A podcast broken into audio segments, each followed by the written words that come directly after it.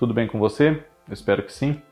Eu sou o Fábio Costa e estamos aqui juntos para mais um Vale a Pena, este programa do canal do Observatório da TV no YouTube que faz merecidas homenagens a grandes figuras da nossa televisão que ainda estão vivas para aproveitar essa homenagem, recebê-la enquanto ainda estão proporcionando muitos momentos de qualidade, de talento, de emoção no nosso entretenimento, especialmente na teledramaturgia. E esse é o caso dessa artista que nós vamos focalizar no programa de hoje. Autora da nova novela das nove da TV Globo, Lícia Manzo. Antes de nós começarmos aqui a falar sobre a trajetória da Lícia Manzo na televisão, eu peço o que peço sempre a todos vocês. Nós, nós já somos mais de 34 mil inscritos aqui no canal. E se você não for ainda um deles e estiver assistindo aqui ao nosso vídeo, inscreva-se ative as notificações para não perder nenhum dos meus vídeos, dos vídeos da Kaká Novelas, do Cadu Safner, do Cristiano Blota, do João Márcio e muito mais. Comente aqui, sugira temas, compartilhe os nossos vídeos com outras pessoas que você acredita que possam gostar deles, porque assim nós crescemos ainda mais e obrigado a todos vocês sempre pelo carinho e por nos acompanhar. Lícia Manzo de fato se chama Lícia Manzo, e está com 56 anos de idade agora. Ela nasceu no Rio de Janeiro em 28 de março de 1965 e sempre gostou muito, claro, de arte, de teatro, de cinema, de música, de literatura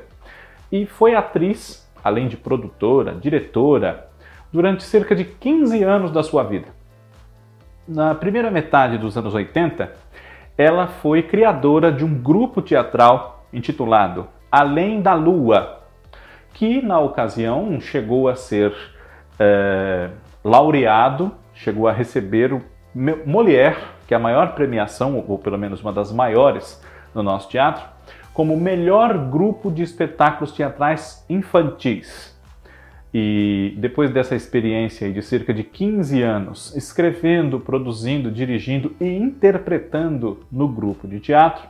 Lícia Manzo resolveu passar apenas ao lado da escrita. E essa experiência como atriz a ajuda e a ajudou muito no seu trabalho como escritora, porque ela, digamos que, conhece o lado do ator conhece os tempos das falas, entende bem o que pode funcionar efetivamente na boca do ator, não só enquanto facilidade de ser decorado aquele texto, mas em melhor expressar as emoções, os conflitos, as confusões das vidas dos personagens que ela cria. Em entrevistas sobre a sua carreira, sua vida, seus trabalhos, Lícia Manzo já declarou que quando você olha uma roupa de frente, as costuras em geral não têm falha, são muito bonitas, com matizes de cores e, e tudo muito bem, bem é, é, formatado, muito bem construído. Mas se você olhar uma peça de roupa dessas muito aprimoradas por trás, há falhas, há remendos, há fios não tão bem alinhavados e é esse bastidor essa parte de trás da vida dos seres humanos e das relações familiares, relações amorosas, enfim, é a matéria-prima de toda a sua obra como escritora na televisão. Embora os seus primeiros trabalhos tenham tido uma tônica muito mais para o lado do humor, ao contrário das novelas exibidas nos últimos anos, com Lícia como autora titular. Nos anos 90, ela ingressou no cast da TV Globo há cerca de 25 anos e foi uma das autoras do Sai de Baixo, que foi exibido entre 1996 e 2002. Esse humorístico, que contava no seu elenco com Luiz Gustavo, Araciba Labanian, Miguel Falabella, Marisa Hort, Tom Cavalcante, Cláudio Ximenes, Márcia Cabrita, Ari Fontoura, Luiz Carlos Tourinho, enfim, ele teve, além de Lícia, como seus roteiristas, outros nomes de muito talento, como Juca Filho, César Cardoso, Nani, também salvo erro da minha parte, além do próprio Miguel Falabella, de Cláudio Paiva, de Maria Carmen Barbosa, Flávio de Souza, enfim. Uh, depois, Já na década de 2000, Lícia Manzo, sempre na TV Globo, escreveu episódios do Retrato Falado, estrelado por Denise Fraga, que inclusive volta às novelas depois de um longo hiato, nessa atual de Lícia, Um Lugar ao Sol. Uh, Retrato Falado com Denise Fraga, que teve também roteiro de José Roberto Toreiro, foi dirigido pelo Luiz Vilela e foi uma das atrações do Fantástico nessa época, 2002, 2003, enfim. Em 2003, Lícia Manzo fez uma pós-graduação em literatura, um mestrado em literatura na Pontifícia Universidade Católica, PUC, do Rio de Janeiro, cujo tema foi a obra de Clarice Lispector, e prosseguiu com o trabalho de autora na televisão. Ainda nos anos 2000, ela escreveu para outro quadro do Fantástico, O Papo Irado, protagonizado pela Heloísa Perissé, e na equipe com Lícia ali, liderando o projeto, estavam como diretor Mauro Mendonça Filho e como redator-chefe, criador, o Bruno Mazeu. E depois Lícia também escreveu episódios para a série A Diarista, estrelada pela Cláudia Rodrigues, também pela Dira Paz, Cláudia Mello e Helena Fernandes, não esquecendo Leandro Firmino e Sérgio Lorosa. Pois bem, isso nós já estamos aí depois dos meados dos anos 2000. Na segunda metade da década, Lícia Manzo iniciou-se nas novelas como colaboradora de Antônio Calmon na atração das sete horas Três Irmãs, que foi exibida entre 2008, setembro, se eu não me engano, e abril de 2009. Essas três irmãs do título eram a Cláudia Abreu, Dora, Giovanna Antonelli, Alma e Carolina Dickman, Susana, se não estou fazendo confusão, filhas da, da Virgínia, era Ana Rosa, e do Augusto José Wilker. E, junto a elas, a grande vilã da história, Violeta, a Vera Holtz, quem fazia, e uma figura misteriosa que ninguém sabe muito bem de onde veio nem para onde ia, a Valdete com W, interpretada pela Regina Duarte, que abria os créditos, inclusive. Pois bem, depois disso, mal terminou a novela, Alicia Manzo já teve o seu primeiro trabalho como autora titular, autora criadora mesmo, ainda em 2009. Foi uma série, infelizmente teve uma temporada só, mas já plantou de vez a semente dessa dramaturgia de muita qualidade da autora, que foi Tudo Novo de Novo, protagonizada pela Julia Lemmertz como Clara, uma, uma arquiteta, e pelo Marco Rica como Miguel, um engenheiro. Os dois saem de históricos amorosos, com filhos, divórcios, separações, enfim, e juntam as vidas e as famílias e os filhos e as experiências boas e más para construir um novo caminho como um novo casal que ainda pode ser muito feliz junto, apesar dos problemas que essa junção de experiências também pode acarretar. E é uma série realmente muito bonita, muito boa. E abriu caminho, claro, para que a Alicia, dentro em breve ali, uh, começasse a ser autora titular de telenovelas. Depois da experiência com três irmãs como colaboradora, ela teve aprovada pela TV Globo uma sinopse para uma novela das seis que teve uma responsabilidade grande na época de prosseguir com um grande sucesso de audiência nesse horário, que era Cordel Encantado, da Duca Rachid e da Thelma Guedes. E essa novela não foi outra senão A Vida da Gente, que recentemente nós pudemos rever depois de muito pedida para Vale a Pena Ver de novo, nós podemos rever essa novela numa edição especial por conta dos problemas que a produção de televisão enfrenta desde 2020 em razão da pandemia de Covid-19. A TV Globo ofereceu ao seu público três reprises em cada um dos horários de novela mais tradicionais, 6, 7 e 9, e às 6 tivemos Novo Mundo, depois Flor do Caribe e agora a vida da gente antes da volta das novelas inéditas com Nos Tempos do Imperador.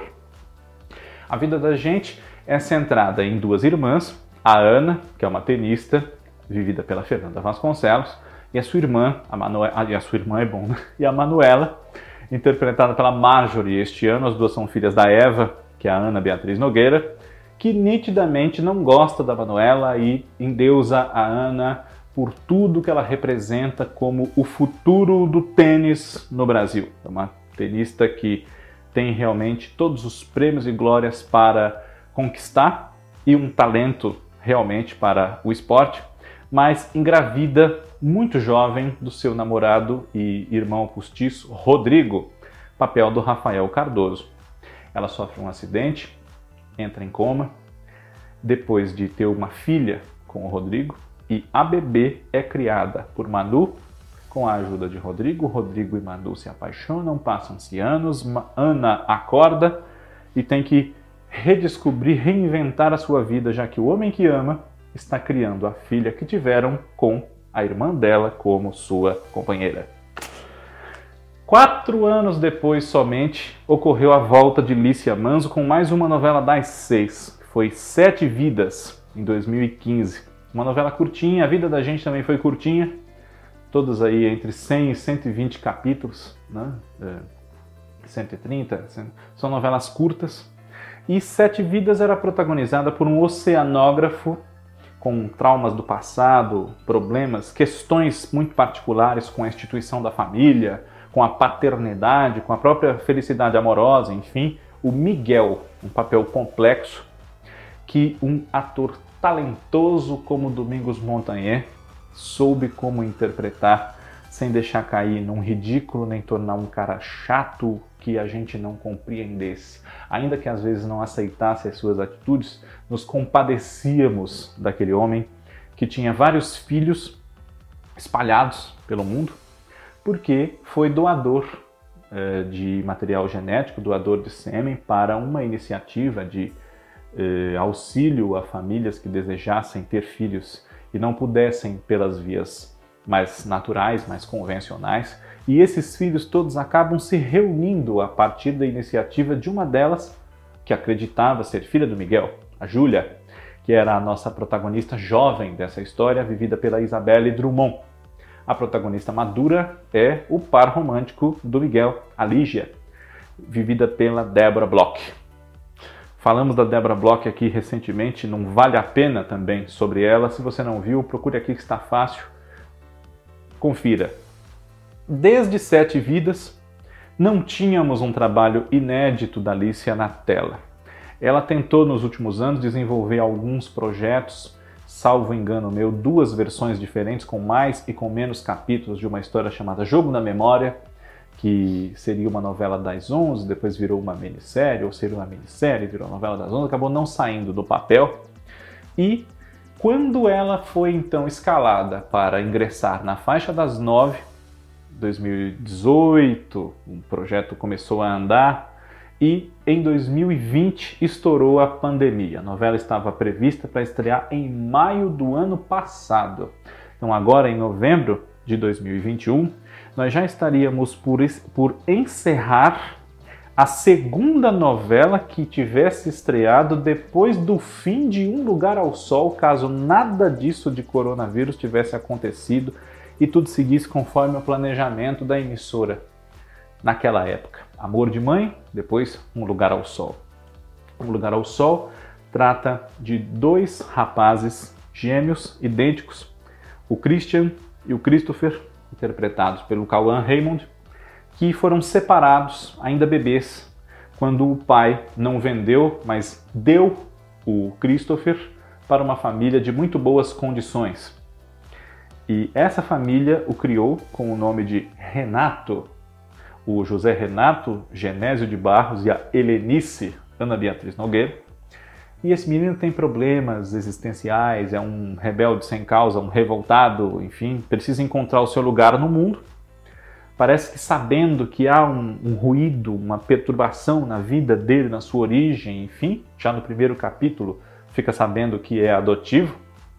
E o outro filho que talvez nem vingasse porque era mais mirradinho, estava doente e a Helenice não quis levar, o Christian, acabou indo parar num abrigo para menores, com 18 anos passou a trabalhar num emprego que detestava, não conseguiu entrar na faculdade como gostaria que tivesse acontecido e tem a chance de viver toda uma vida que ele sempre quis e não teve como, ao poder trocar de lugar com esse irmão, o Renato ou o Christopher, enfim, com quem ele convive muito pouco e conhece já adulto. Toda a tessitura da obra da Alicia Manso vem de acontecimentos e seus impactos nas amizades, nos romances, nos casamentos. Geram casamentos, desfazem outros, com muitas reflexões, muitas conversas, muitas DRs, como a gente costuma dizer, dos problemas desses personagens, da afetividade ou da falta dela, da carência dela, e problemáticas femininas, a mulher de hoje, sua afirmação na sociedade, a, a orientação sexual das pessoas não podendo ser vista como um obstáculo para que elas sejam